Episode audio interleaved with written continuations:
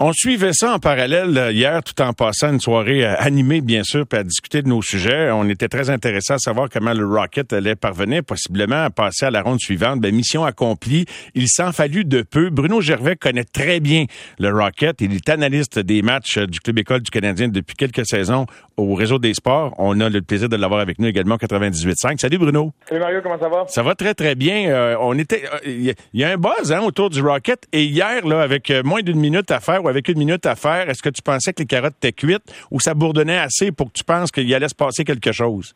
Ben, ça a été un match, euh, ça a été un match particulier. Euh, tu sais, Kevin Primo de base a été très solide, puis très solide depuis son arrivée dans la série, puis on y reviendra. Mais euh, le, Rocket, au la première période, surtout, là, c'était complètement dominé par le crunch de Syracuse. Puis cette première période-là, là, ça n'augure pas bien pour le reste du match parce que c'était en plein contrôle de la troupe de Benoît Groux. Et tranquillement, on dirait que le Rocket a repris leurs jambes, ils sont capables de revenir dans le match. Euh, ils ont marqué un avantage numérique, un autre de Belleville, ils sont quatrième dans la série déjà. Puis c'était 30 quelques secondes qui restaient au match quand Pocket a été capable de créer l'égalité. Euh, mais il y a eu plusieurs occasions du crunch, mais le Rocket été opportuniste, puis il a été de gagner euh, en prolongation un but de Gabriel Bourque là, ça les amène au prochain tour. Un auditeur euh, m'écrit à l'instant, puis j'ai lu beaucoup de commentaires là-dessus. Euh, bon, je j'aime pas ça, je suis là après l'arbitrage, mais quelqu'un dit Mario, parle à Bruno de l'arbitrage. J'essaie d'être juste, mais selon moi, ça fait dur. Si le crunch avait compté sur la punition supplémentaire, j'espère que l'équipe aurait viré la place à l'envers. Ça n'a aucun sens. Je sais pas qu'est-ce que tu en penses. Quand c'est un match intense comme celui-là, puis c'est certain qu'on a un parti pris pour, pour notre équipe. Il y en avait des deux côtés. Euh, c'est la nature humaine. à mes yeux, moi, ça tout le temps les officiels aussi, il y a des erreurs qui se font même dans la ligne nationale. Eux autres travaillent très fort pour créer une certaine constance, mais ça se passe tellement vite. C'est une série qui était extrêmement physique, très robuste.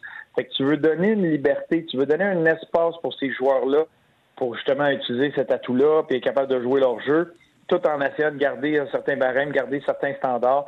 Euh, c'est pas facile à faire euh, comme métier. les deux clans auraient pu euh, dire qu'il y avait certaines décisions qui étaient douteuses ça allait d'un bord comme de l'autre. C'est vrai qu'une pénalité en prolongation, comme ta saison sur ta ligne pour les deux équipes, c'est pas évident à avaler, euh, mais ça, fait partie de la réalité. C'était, est-ce qu'il y aurait pu en avoir d'autres? Oui. Celle-là était, à mes yeux, elle était flagrante. Euh, c'est, c'est Martel, je crois, qui euh, retenait un joueur, puis pendant plusieurs secondes, ce joueur-là tout fait pour sortir son bâton puis reprendre la rondelle qui était tout juste devant lui, puis il n'a jamais été capable de le faire. C'est drôle, c'est Martel qui a pris les pénalités, qui a dû trouver ça très long, deux minutes sur le banc, qui est à l'origine du but vainqueur en prolongation. Ah, c'est pas rare hein, que ça aboutit comme ça quand, quand tu payes pas le prix pendant la punition. Bruno, si je te. juste pour le plaisir de la conversation, je te nomme. Euh, tu es, dirigeant d'une autre équipe, autre que le Canadien de Montréal, et tu as un joueur que tu as le droit d'amener dans ton organisation qui joue actuellement pour le Rocket de Laval. Qui tu choisis? Ben, avant la série, euh, j'aurais été pour un Raphaël Harvey Pinard. Euh, je pense, tu sais, que quand on parle d'un jeune espoir, là, on parle d'espoir. Ulonen aussi a des très gros atouts. Il y a des atouts, lui, euh, spécialisés, là, qui sont de calibre de la Ligue nationale, mais c'est le reste autour à peaufiner pour justement qu'ils deviennent efficaces tout le temps. Il y a des, il y a des bons joueurs. Mais avec ce qu'on voit depuis le début des séries, puis on va s'amuser avec ça, parce que tu sais, j'aurais pu aller le long en large sur cette formation-là, parce que le Rocket, je pense que leur meilleur pointeur la saison, il était quelque chose comme 120e dans la ligue. En séries éliminatoires, c'est la même chose. Leur meilleur pointeur est comme 30e dans la ligue. C'est une équipe avec énormément de profondeur puis d'excellents vétérans. Mais Caden Primo a une saison en denti. Puis on le sait, quand il venait ici à Montréal, c'était atroce, c'était difficile. Là, on, vite, fallait le retourner, trouver des solutions pour le retourner dans les mineurs. Même dans les mineurs, tu reviens, tu joues au yo-yo, c'est pas facile mentalement. C'est pas facile de retrouver ton jeu. Puis, comme gardien que tu espères de l'avenir, un gardien qui peut euh, éventuellement arriver dans la Ligue nationale, tu veux qu'il joue beaucoup de matchs, qu'il trouve sa recette, puis qu'il joue des matchs importants. Mais euh, Kevin Poulain, qui est un vétéran avec, euh, avec Kevin Primo, lui qui est l'autre gardien dans la Ligue américaine, a connu une saison phénoménale. Il a même été nommé joueur du mois au mois de février. Puis quand est arrivé le temps du premier match, Écoute, Kevin Poulin a une saison phénoménale. Kevin Primo, c'est en denti. Oui, c'est ton espoir, mais Kevin Poulin a une fiche de 4 victoires, 0 défaites contre le Crunch en saison. Puis Kevin Primo a une fiche de 0 victoire, 3 défaites. Fait que maintenant, l'entraîneur, il faut qu'il prenne une décision d'entraîneur, puis il va avec le gardien qui va lui donner la meilleure chance de gagner. Il avait complètement raison de le faire avec Kevin Poulin. Là, le Rocket perd le premier match. Voici une opportunité de faire, you know, de, laisser rentrer ton, ton espoir de l'organisation en Caden Primo mais tu sais jamais comment il va réagir. Puis ça l'a piqué au vif, puis il a même dit publiquement à quel point il était fâché, déçu de ne pas partir le, match numéro un. c'est ce que tu veux. Tu veux que ça soit un vrai compétiteur, puis le compétiteur veut être devant le filet, il veut pas être un spectateur. Et depuis, il a pris le contrôle du filet puis il a amené son jeu, là, pas un, niveau au-dessus, deux niveaux au-dessus parce qu'il est phénoménal. Un pourcentage d'efficacité de 940 dans les quatre matchs qui ont suivi, trois victoires, une défaite.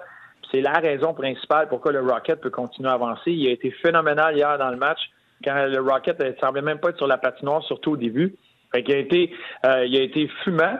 Fait là, pour répondre à ta question, mais là, quand tu vois un gardien comme ça qui amène ça à un autre niveau quand c'est des matchs importants puis qui met son équipe sur ses épaules, ben là, je pense que c'est lui que je choisis et que j'amène avec moi. Oh, fort intéressant, très, très intéressant. Puis c'est drôle parce que j'ai Stéphane White avec moi live en studio qui, qui, qui a l'écouteur sur l'oreille puis qui se prépare pour 21h05, la prochaine intervention. Puis il fait un gros pouce dans, dans, dans les airs en disant Waouh, parce que je pense qu'il est content de voir ça, parce que lui a, vu ça en lui quand il l'a vu jeune, mais là, on s'est posé des questions. Tu as tellement bien résumé ça. Et, euh, et, si tu en avais, tiens, tant qu'à y être, parce que c'est un petit peu une façon de voir de quelle façon les jeunes ont contribué à, éliminer. Oui, les vétérans, on sait qu'ils sont très, très bien équipés, puis c'est bon d'avoir cet entourage-là pour, pour les jeunes, justement, mais parmi ceux qui, sans démissionner sur les autres qui ont, qui ont franchi la mi-vingtaine, mais ceux qui sont en bas de la mi-vingtaine, euh, quels sont les autres euh, qui, selon toi, ont vraiment mis leur touche dans cette victoire-là, dans cette série? Bien, c'est là que ça devient intéressant. Puis je lance pas de pierre à personne. Mais quand tu arrives dans une saison, puis quand tu arrives au niveau d'apprendre à devenir un professionnel, de passer à l'autre étape, celle des séries éliminatoires, c'est une, une très belle expérience, puis ça fait partie du bagage que tu veux prendre. Mais quand on regarde Ulonen, qui a une saison exceptionnelle, euh, lui, c'est seulement deux points depuis le début des séries en cinq matchs. Harvey Pinard, qui a été le meilleur pointeur de l'équipe, euh, c'est un maigre point euh, depuis. Euh, c'est pas vrai, il a fait une deuxième mention de mention d'aide hier, et qui est rendu à deux mentions d'aide, aucun but depuis le début des séries. Les gars ont un impact quand même, puis ils ont leur rôle, ils ont leurs affaires, mais c'est pas au même niveau qu'on voyait en saison régulière. Parce que là, on est passé à une autre étape. Puis c'est là que j'ai hâte de voir comment ils vont rebondir, comment ils vont apprendre de cette première ronde-là qui, qui viennent de vivre pour amener ça à l'autre. Il y en a un qui joue bien offensivement, c'est Sami Nikou, euh, le jeune défenseur qui, lui, c'est le meilleur pointeur présentement du Rocket euh, en série avec cinq mentions d'aide. Qu'il tire son épingle du jeu par les jeux qu'il fait. Euh, il est très bon. Mais sinon, c'est vraiment une équipe de vétérans, des vétérans qui sont durs à jouer contre. C'est l'image, l'ADN du Rocket, que ce soit les Paquettes, les Belles-Îles, euh, même Louis Belpelio, que moi j'ai découvert cette année, qui est un défenseur, pas un gros gabarit, très très bon avec la rondelle, mais qui joue sur la ligne, entre un peu cochon puis très physique. Là. il, est là-dessus, puis il fait sentir sa présence. Les Jean-Sébastien D, Danick Martel qui a des bonnes séries aussi. C'est ces gars-là qui ont beaucoup de véhicules, puis lui qui a marqué le but là, euh, en prolongation hier pour amener le, Rocket à l'autre étape, c'est Gabriel Bourque, qui lui a même pas joué l'année dernière avec la situation, la, la COVID, la situation familiale, etc. Il a pris une année euh, de repos. Et là, il est de retour. Ça a pris un moment, lui, à, prendre son air d'aller, mais c'est un gars qui, qui se spécialise en désavantages numériques, qui cogne dur. Fait que c'est ces gars-là, présentement, qui ont aidé le Rocket à passer à la prochaine étape mais tu vas avoir besoin du talent offensif des Ulonen et euh, des Harvey Pinard, des Teasdale, de ces gars-là, surtout si tu fais face à Rochester, qui est l'équipe école des, euh, des Sabres de Buffalo. Les autres s'en vont dans un cinquième match, un match ultime contre l'équipe école des Devils du New Jersey. Puis le gagnant de cette série-là se retrouve contre le Rocket. Puis dans ces deux organisations-là, il y a beaucoup de talent. Ces deux organisations, ça fait longtemps qu'ils repêchent plusieurs joueurs à chaque repêchage. Il y a beaucoup de, de, jeunes joueurs, de jeunes joueurs de talent qui sont là ça va être tout un défi. Tu as prononcé un nom de famille qui m'a fait ding-ding parce que je, le suis, puis lui, il n'a pas été chanceux. Deux blessures majeures qui l'ont ralenti, tu me vois venir. Joel Teasdale, le vois-tu encore comme un espoir, lui qui a repris la, compétition la saison passée, puis, puis cette année surtout? Là?